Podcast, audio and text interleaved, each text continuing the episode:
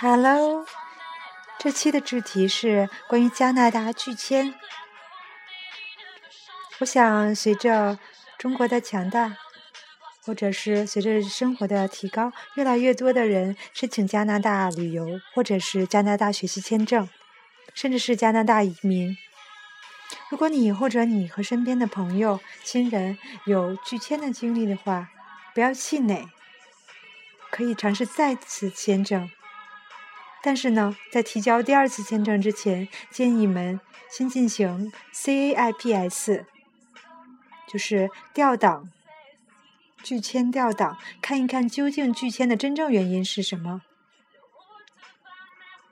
今天就来介绍一下加拿大拒签调档 （CAIPS），全称是 Computer Assisted Immigration Processing System，翻译过来是计算机辅助的移民信息处理系统。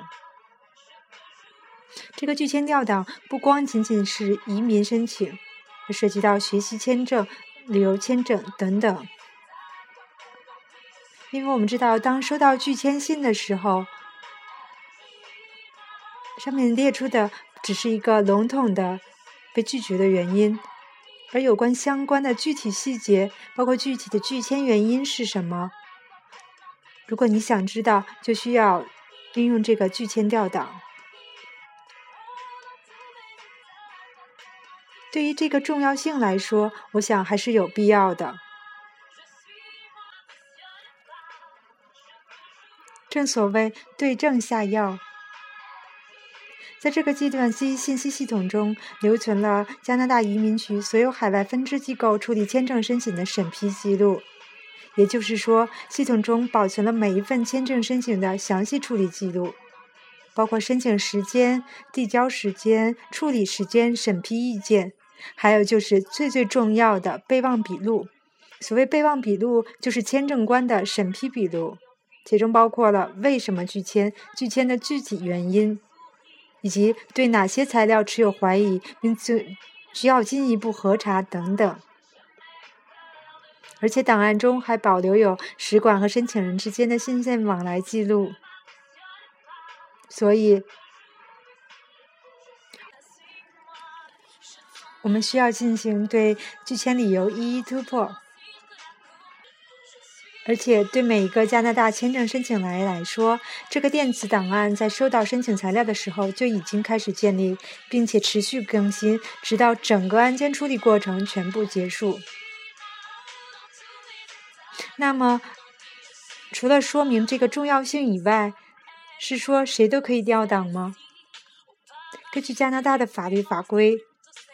只要是其中的知情权或个人信息权，只有是加拿大公民或永久居民以及居住在加拿大的外国人是可以合法的获取一份关于自己的 CIPS 信息记录的。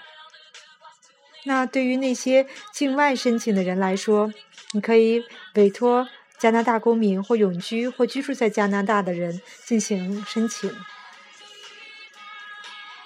最后需要强调的就是。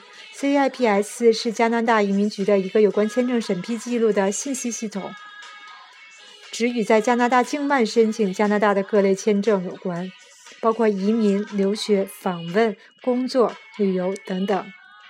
而且这是一个动态的系统，它在处理申请签证的过程中，根据进程不断追加记录各种信息，直到整个申请处理完毕为止。而且，这是各类加拿大签证处理的一份最详细的官方记录。这个材料中保存有一些关乎申请成败的重要信息。因此，如果你被拒签了，至少要明白或者是了解到底为什么拒签，而不是只是看到拒签信上那些笼统的一句话或者一些信息。最后要说的是，签证申请人申请获取 CAIPs 记录是不会影响自己的签证申请的。对症下药。我相信准备充足以后，第二次是会成功的。加油！